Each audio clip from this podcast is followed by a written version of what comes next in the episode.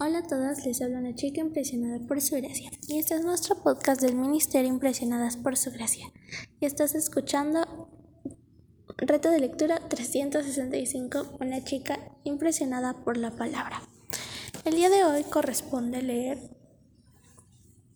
Eclesiastés de su capítulo 9 al 12. El matrimonio.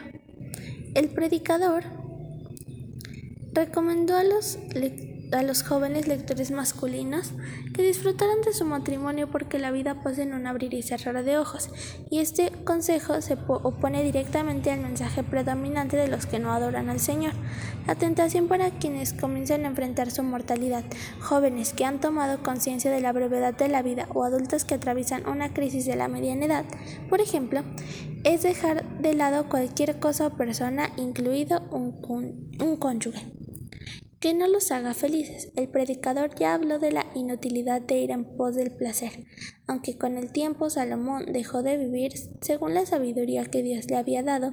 Aquí da un consejo sabio. No está recomendando que, a la luz de la brevedad de la vida, los hombres disfruten de sus esposas en plural y busquen otras si no están felices con la que ya tienen, sino que los insta a gozar de la vida con con Emb, la misma partícula que significa con en el nombre Emanuel. Dios con nosotros, la mujer que aman a partir de ese momento y durante el resto de su breve vida. En la época de Salomón los matrimonios preestablecidos eran la norma en la cultura hebrea, una práctica que reforzaba la idea de que la mujer era un regalo para valorar en un marcado contraste con las concepciones modernas del amor como un sentimiento o afecto por cualquier cosa que haga a uno sentirse bien. Amar, conforme se usa aquí, supone para entregarse en forma activa al cónyuge para su beneficio y para permanecer fiel a esa persona con la cual se ha hecho un pacto. El verbo amas se encuentra aquí en tiempo perfecto e indica una acción completa. La frase declara un hecho, una acción realizada que no puedes deshacer. El predicador supone que los casados entienden que la relación matrimonial no fue diseñada para ser permanente y durar toda la vida, sino que también aporta el disfrute más grande, tu parte en la vida. El antídoto de la preocupación. Constantemente a las mujeres las bombardea la tentación de preocuparse. Eclesiastes 11, versículo 7 al capítulo 12, versículo 1, no menciona de manera específica la preocupación, pero el predicador recomienda una mirada de la vida que puede servir de antídoto para este tema. La vida es buena. El predicador afirma que es agradable de ver. Una referencia a la maravilla de estar vivo. Llama tanto a jóvenes como a viejos a arreglarse La preocupación no es compatible con la actitud de abrazar la bondad inherente de la vida como regalo de Dios. Al hacer algo que aparentemente demuestra la verdad de la existencia en sí es buena. No queda lugar para la ansiedad sobre lo que sucederá en determinado momento, día o año. La vida incluye días oscuros. La vida es buena a pesar de los días malos que todos experimentamos. Es imposible resolverlos estando preocupadas. Acuérdate de los días de las tinieblas, ya sean pasados, presentes o futuro, en tu vida y en la de los demás. No catalizadores de preocupación, sino como contrastes que te ayuden a reconocer la inherente cualidad de la buena vida. La preocupación compite con la fe respecto a la capacidad de Dios de tornar cualquier situación para bien confiando en la fidelidad divina y su promesa para hacer justicia al final. La vida es breve. Aquí como en el resto del libro, el predicador señala la naturaleza efímera de la existencia y su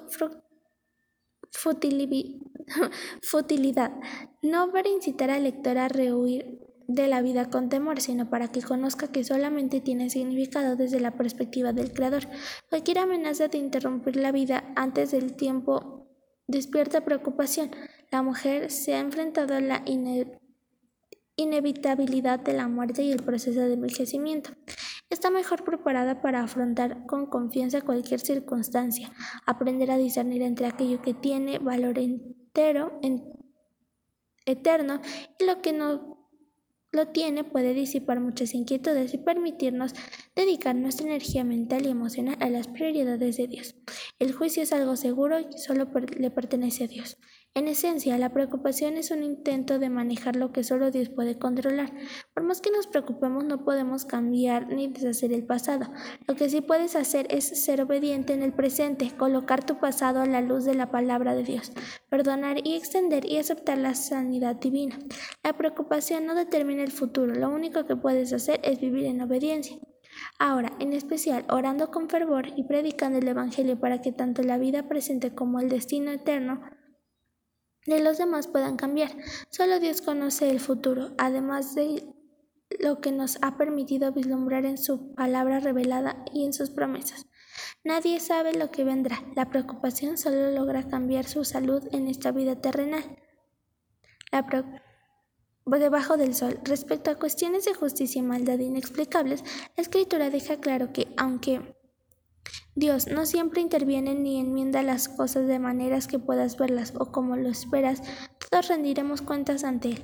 Encarar la vida con una perspectiva impregnada de estas cuatro verdades se ajusta al desafío de Eclesiastes capítulo 11 versículos 1 al 6, de vivir sobriamente y reconocer que no sabes lo que Dios sabe, además de fortalece ante la tentación constante de darle lugar a todo temor, es decir, preocupación que no sea el temor de Dios.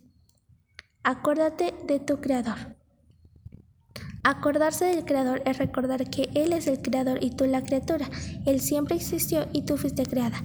Acordarse del Creador es recordar que hay una distinción infinita entre Él y tú. En vista semejante de la grandeza, todo lo que podemos hacer es redoblar rodilla ante aquel que tiene todo conocimiento, poder y confesar cualquier intento vano de usurpar su legítimo lugar como amo del universo. Acordarse del Creador es recordar que, es, que eres una frágil criatura hecha de polvo y que al polvo volverás. Cuando finalmente empiezas a aceptar tus límites como ser humano dependiente y renuncias a tu deseo de poseer todo el conocimiento y el control, puedes disfrutar de la vida de Dios que Dios ofrece sin reservas. El predicador escribe la alegoría de la vejez para justificar su instrucción. Acuérdate de tu Creador en los días de tu juventud, porque más adelante habrá días malos y será más difícil hallar contentamiento. La idea no es que los ancianos no pueden disfrutar de la vida, pero sin duda el deterioro del cuerpo humano presenta desafíos inevitables para la capacidad de experimentar placer. Los desafíos que no están presentes en la juventud. Por tanto, estos hombres jóvenes deben aprovechar cada día. Si es ver el sol, es vivir. El obscurecimiento de las lumbreras puede simbolizar la muerte o el final inminente de la existencia. La falta de evitabilidad se percibe en la imposibilidad del sol de brillar incluso tras la lluvia, ya que vuelven las nubes. En un sentido más particular, el regreso de las nubes en el versículo 2 podría simbolizar también oscurecimiento paulatino, permanente y de la visión de la ancianidad. Para concluir, me gustaría que escribas lo siguiente en tu corazón. Aunque la valoración de la vida en este libro son reflejo fiel de la maldición del pecado sobre la existencia debajo del sol, aún la decisión de disfrutar de ella como un regalo dado por Dios es solo parte de la historia para la mujer de hoy quien tiene la oportunidad de experimentar vida en abundancia en Jesucristo. Sin embargo, para tomar en serio el mensaje de Dios en Eclesiastés, permite que su contenido te recuerde el valor incomparable de tu relación eterna con Cristo. Al refrescar tu memoria la vida sin Él o el vacío que dejó el pecado en tu vida. En tu vida, considera también lo sabio de reevaluar cómo invertir tu tiempo y cuál es el verdadero anhelo de tu corazón durante el limitado periodo que siga latiendo.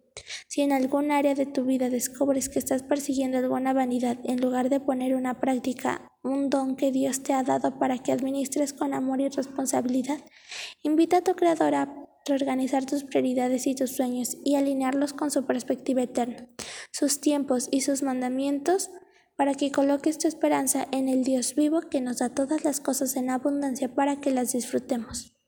Gracias por escucharnos el día de hoy. Nuestra oración es que Cristo viva en tu corazón por la fe y que el amor sea la raíz y el fundamento de tu vida, y que así puedas ver cuán alto, cuán ancho y cuán profundo es el amor de Cristo. Hasta luego, bendiciones.